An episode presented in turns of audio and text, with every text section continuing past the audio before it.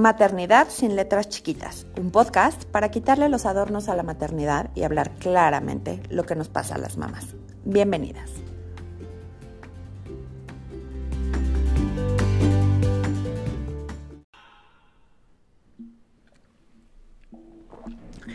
Bienvenidas, bienvenidas a este primer episodio de Maternidad sin letras chiquitas. La verdad es que yo estoy en la nube para mí lograr esto eh, es un paso más en lo que yo llamo mi mapa de sentido de vida. Gracias por estar escuchando.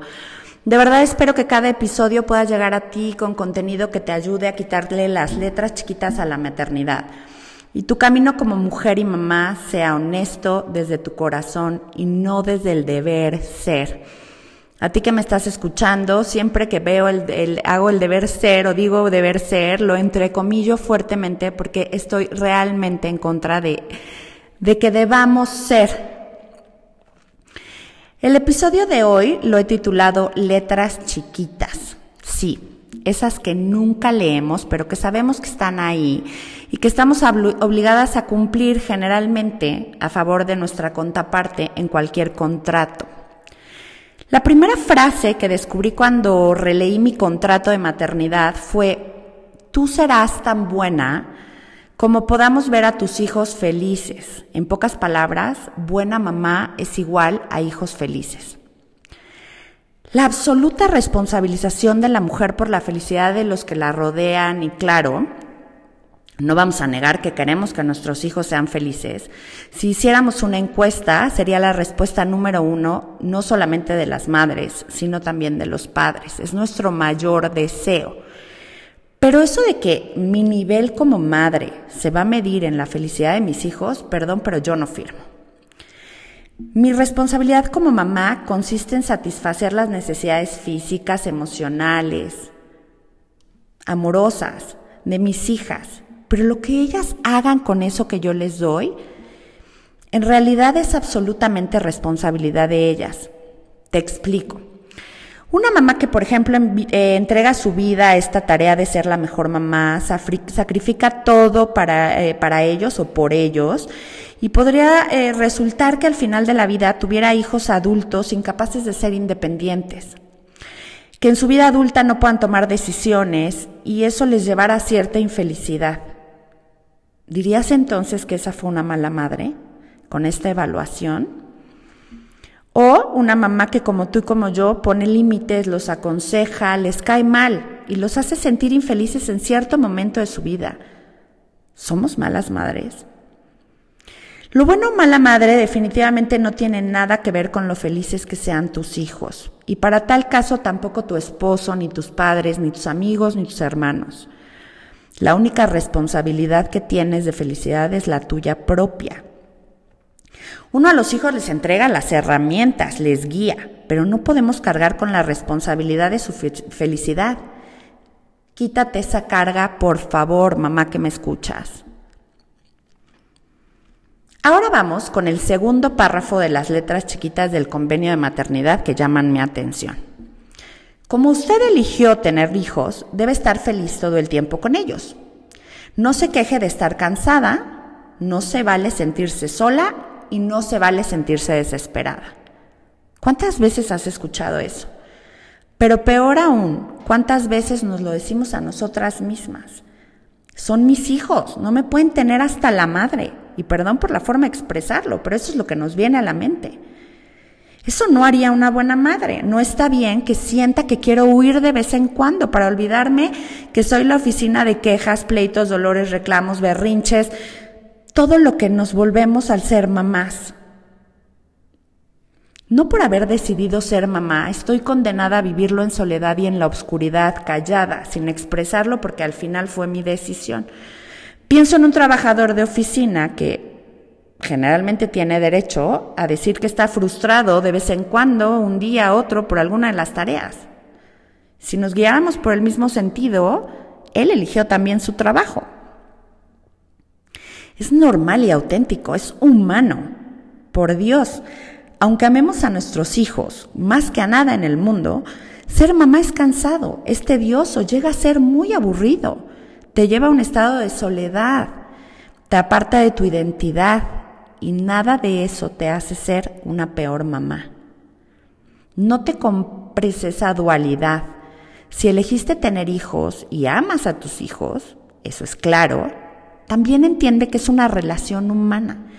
Y las relaciones humanas tienen altibajos, no siempre están en el mejor momento. Necesitan límites, hay errores, hay veces que las personas involucradas están o no disponibles. Aquí viene también una parte eh, importante de esto, y es que una de las partes involucradas en esta relación realmente es un menor de edad, en la mayor parte de nuestra maternidad, sobre todo cuando más se complica.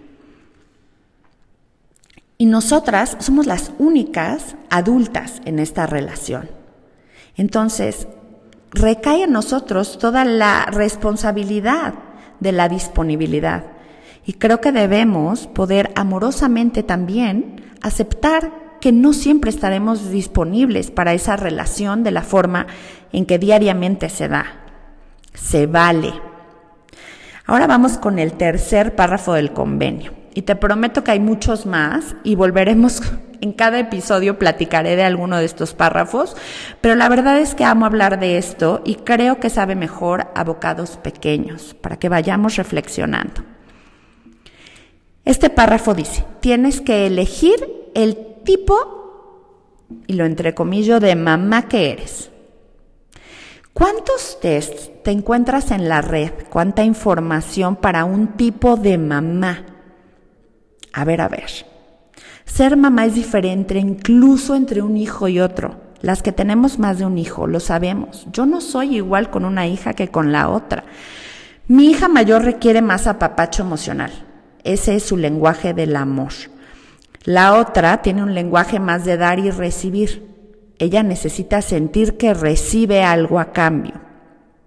Yo no puedo ser la misma mujer y mamá para cada una de ellas.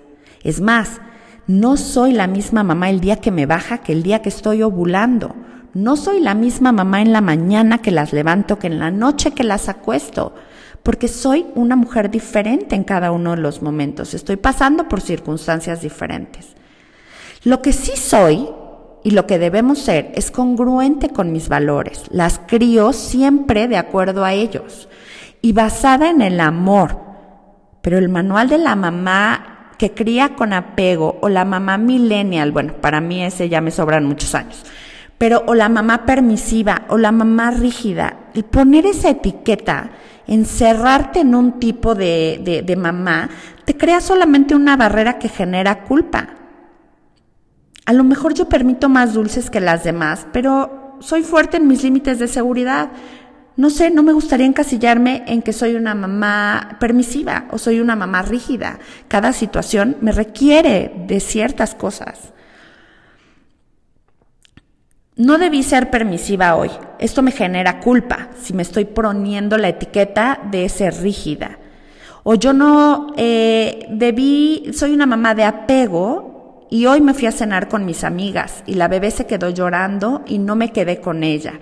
Eso me genera culpa nuevamente. Todo este encasillamiento es un ejercicio de culpa.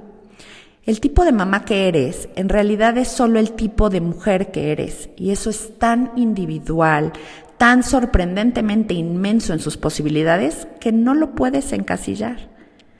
Sé tú, sé congruente, guíate por el amor y no por el miedo.